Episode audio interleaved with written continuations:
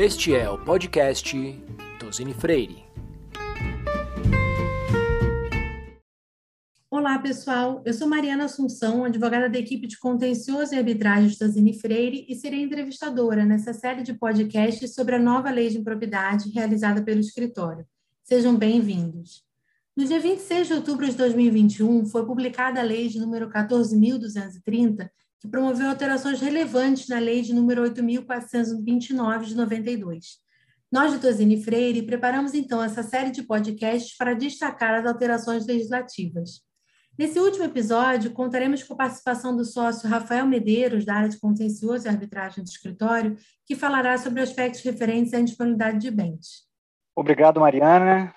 Prazer falar com você, dando boas-vindas também a todos os nossos, os nossos ouvintes para esse bate-papo. Obrigada, Rafael.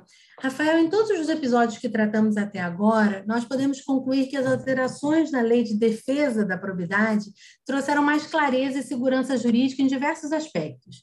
E com a nova disciplina do artigo 16 da lei sobre a indisponibilidade de bens, não foi diferente.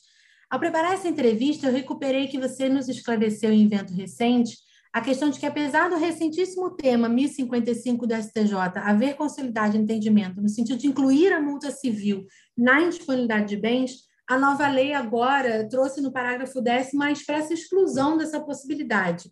E como que você vê essa mudança? Afastamos o tema 1055 por completo? Olha, acho que esse aspecto é, da, da, alteração legislativa é de extrema relevância, né? Apesar de, como você mencionou, o STJ, pouquíssimo tempo antes da, da, da, alteração na legislação ser promulgada, ele havia consolidado né, a possibilidade de a ordem de indisponibilidade de bens envolver a multa civil, né?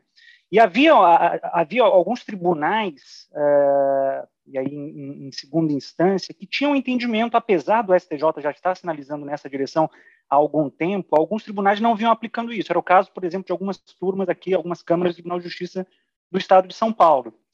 Mas essa mudança, ou esse tema né, uh, consolidado pelo STJ, a meu ver, aí ele veio, uh, apesar da decisão uh, consolidar esse posicionamento do STJ, fato é, a lei hoje em dia ela afasta explicitamente a possibilidade da ordem de indisponibilidade com relação à multa civil.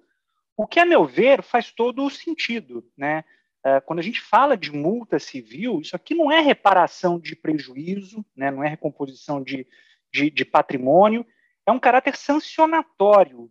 Né? E a gente falar em antecipação de uma ordem judicial com caráter sancionatório, a mim causa uma certa, uma certa estranheza. Então, eu vejo com, com muitos bons olhos né, essa mudança na legislação, que apesar de ser uh, em sentido oposto ao que o STJ tinha acabado de, de consolidar no tema uh, 1055, é, eu vejo como algo relevante que traz uma segurança jurídica maior, né? novamente, por mais que o, o, o Superior Tribunal de Justiça estivesse sinalizando numa direção, havia entendimentos de outros tribunais em sentido uh, distinto, em sentido diferente. Então, eu acho que essa, que essa alteração veio em boa hora e, principalmente, como eu mencionei, né, dada aí a natureza sancionatória da multa civil, o que, a meu ver, aí não faria sentido uh, se antecipar uma sanção, né, uh, como se tinha acabado de se consolidar aí na, no tema 1055 no STJ. Exato, não haver uma, uma antecipação da punição, né? Muito exatamente, bom. exatamente. Mais claro. E, Rafael, os parágrafos 3 e 4 do artigo 16, eles esclarecem melhor a questão dos requisitos né, da indisponibilidade de bens. Agora, não se presume a urgência e há de se demonstrar perigo de dano irreparável ou de risco ao resultado útil do processo. Você acredita que a gente terá maior cuidado e reflexão nesse tipo de construção? Eu acredito e espero que sim, né? É, o que a gente acabava vendo na prática era um uso é, sem grandes critérios, muitas das vezes, para se determinar uma indisponibilidade de bens, né? Existia uma presunção de urgência, né?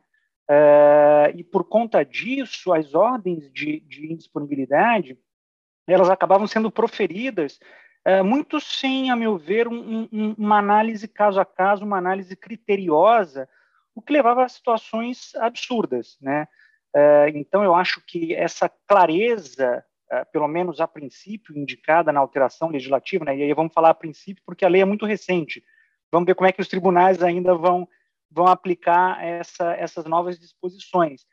Mas eu vejo aqui como algo realmente muito importante que traz uma previsibilidade maior, né?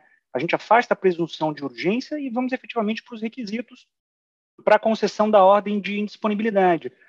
E ainda tendo como regra, né, uh, antes de tudo, o contraditório. O contraditório prévio ele pode ser até afastado, mas ele é a regra. Então, a, a, a não oitiva do réu, inclusive, passa a ser uma exceção, né, a oitiva prévia do réu. Então, o fato é, eu acho que essas, essas alterações elas são é, relevantes a partir do momento que elas conferem uma maior previsibilidade uh, com relação ao réu, né, e aí novamente tratando da possibilidade dele contribuir para o convencimento do juiz, né, no caso da oitiva prévia, ou nos casos ainda que se afaste essa regra, estando mais bem delimitados os requisitos, tenderia-se a evitar uh, decisões é, pouco fundamentadas ou até realmente fugindo de, de quais seriam os elementos necessários para a concessão da ordem de indisponibilidade. Então, acho que é, veio em boa hora e, e novamente, é, temos que esperar um pouco ainda, ver como é que os tribunais vão, vão aplicar, mas eu acredito que, é, dada a, a, própria clareza da redação, né, é, que, que tende-se aí a, a, a observar agora as regras que foram bem postas com essa alteração legislativa. Nós vamos acompanhar né, a recepção né, da alteração legislativa, mas é sempre bom que haja os requisitos, né? porque a gente pelo menos consegue fazer como se fosse uma checagem, né? Foi preenchido o requisito, se não, eu me socorro a um segundo grau, né? E assim, assim a gente tem mais clareza, transparência, Sim. né? Segurança. Concordo e como você. você bem como você bem colocou, né? Até se for o caso para se recorrer, né? É, acho que quando a, a, a, a, a regra é clara, né, uh, permite inclusive um debate melhor em cima dos requisitos de situações verificadas caso a caso. Então, realmente aí estou esperançoso de que essas alterações serão bem bem recebidas e aplicadas aí pelo, pelos tribunais. E, Rafael, os parágrafos 6 e 11 agora previram a possibilidade de se substituir a indisponibilidade de bens por outras formas de garantia, né? E ela prevê até uma ordem de preferência dessa indisponibilidade. Considerando a duração regular de um processo dessa natureza, essas alterações permitem uma adequação da Constituição no curso de, do processo. Nós podemos dizer que houve uma modernização da norma a esse respeito? Eu entendo que sim, como você bem colocou aí, né, são normalmente são a, a, as ações de improbidade administrativa, elas tomam muito tempo, né? É, então acho que, que é uma, é uma alteração e aí até do que a gente já, bem, já viu na, na, na, no Código de Processo Civil atual, né? É, então eu acho que veio em boa hora, né? Novamente é, atende à finalidade da, da, da indisponibilidade, né? ao mesmo tempo em que se evita que essa indisponibilidade uh, seja, de, de, seja muito onerosa para o réu, a ponto de dificultar ou inviabilizar né, uh, alguma atividade que seja por ele, por ele desempenhada.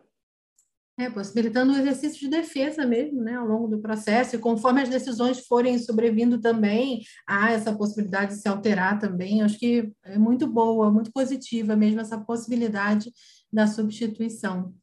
E obrigada, Rafael, pela participação. Também agradecemos os nossos ouvintes que nos acompanharam até aqui, e não percam os episódios anteriores dessa série disponíveis no Spotify e Anchor, e não deixem de seguir esta e outras novidades em nossos perfis no LinkedIn Facebook e Instagram. Obrigado, Mariana. Obrigado a todos.